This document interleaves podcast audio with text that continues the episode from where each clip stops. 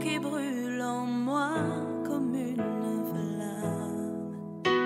Le soutien de mon âme. Seigneur, tu es la joie qui brille sur mon visage. Tu es ma gloire. Tu es tout pour moi. Bonjour à tous, soyez bénis. En tout cas, j'espère que vous allez bien.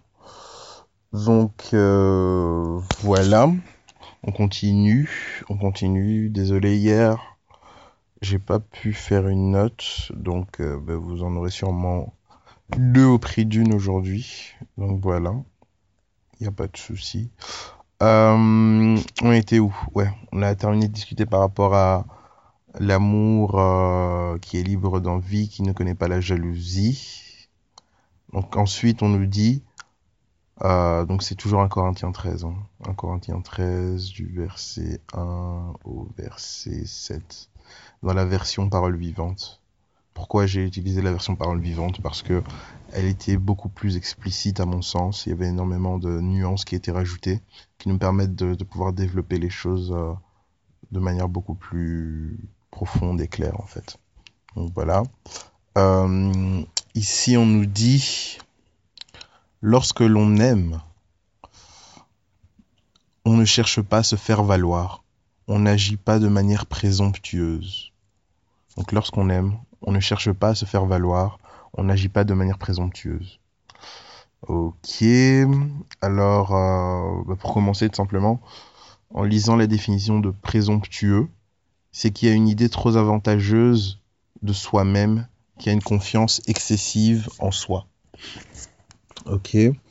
Euh, donc on nous dit que lorsqu'on aime, on ne, on n'est pas présomptueux en fait. On ne cherche pas à se faire valoir et on n'est pas présomptueux. C'est intéressant parce que euh, lorsqu'on a demandé à Jésus quel était euh, le commandement le plus important, le plus important à respecter dans la loi de Moïse, il a dit aime ton Dieu de tout ton cœur, de toute ton âme, de toutes tes forces. Et un commandement qui était équivalent, donc dans le même ordre d'idées, c'est aime ton prochain comme toi-même. Euh, lorsque l'on aime, on ne cherche pas à se faire valoir. Combien d'entre nous, lorsque on commence à servir Dieu, combien d'entre nous euh, ne sont pas grisés par euh, le succès finalement, ne sont pas grisés par euh, ce que les gens leur disent, ne sont pas grisés par le public qui est en face d'eux. Combien d'entre nous? Lorsque l'on aime, on ne cherche pas à se faire valoir.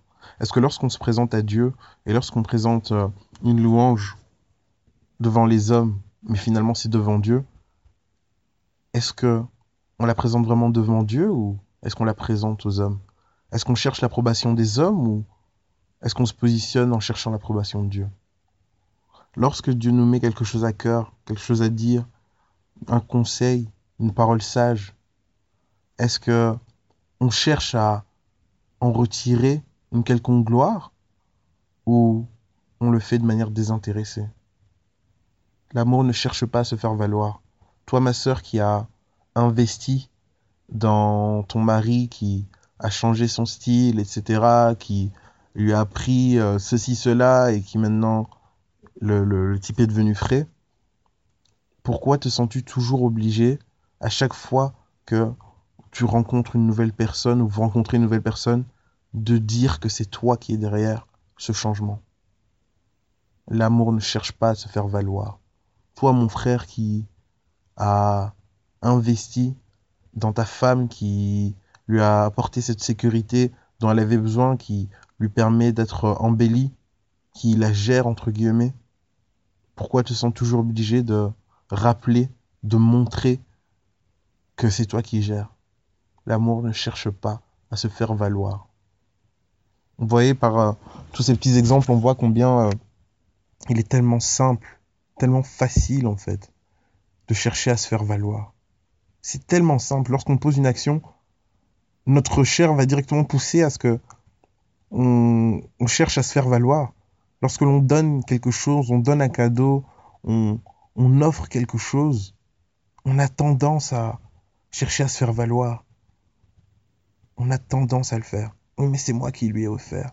Oui, mais c'est moi qui a fait ceci. Oui, mais c'est moi qui ai fait cela. Mais lorsqu'on lit la parole de Dieu, en fait, on comprend que moi, moi, moi devient nous et devient toi.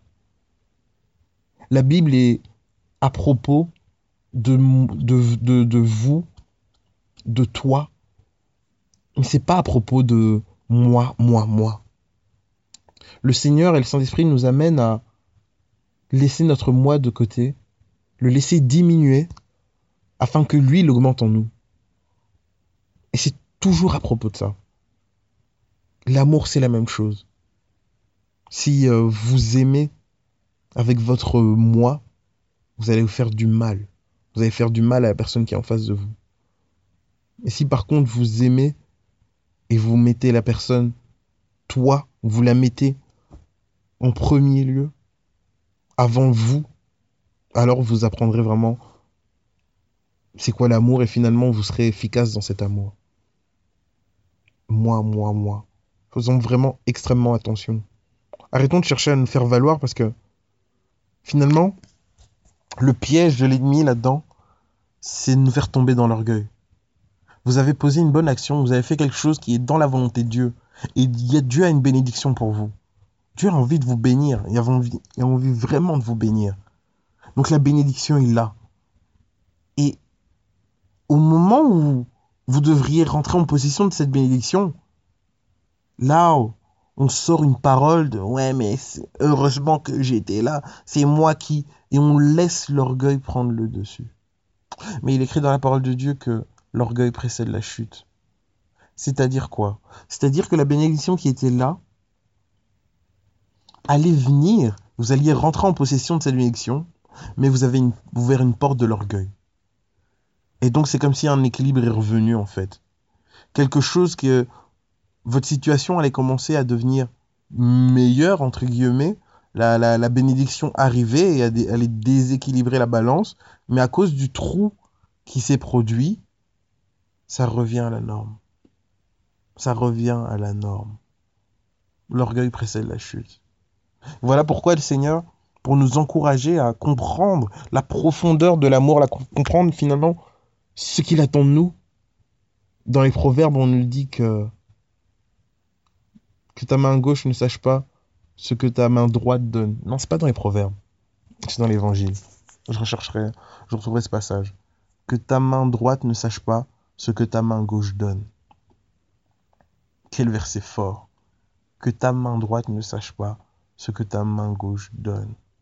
Avez-vous déjà offert un cadeau de manière anonyme à quelqu'un? Ou alors, vous êtes incapable de pouvoir offrir, donner quelque chose sans attendre en retour quelque chose Posons-nous les bonnes questions. Parce que si on est incapable de donner sans attendre en retour, alors nous sommes euh, dans l'amour qui cherche à se faire valoir. Nous sommes aussi peut-être dans l'amour présomptueux. Quelle est l'opinion que tu as de toi-même? Hum. Ouais, moi je suis un, enfant de Dieu. Attends, j'ai réussi. Dieu, il est avec moi. Regarde comment j'ai réussi. Bon, je suis peut-être pas encore arrivé, mais waouh, je suis déjà pas mal. Regarde les gens autour de moi. Ouais, je suis bien mis. Je suis pas mal. Franchement, Dieu, il est là. Si c'est ton type de réflexion, si ta seule manière d'être en sécurité, c'est regarder les gens autour de toi, de ta génération, et dire que, ah mais ouais, par rapport à eux, je pense que je m'en sors bien, tu es malheureux. Tu es malheureux et certainement tu n'es pas dans le plan de Dieu.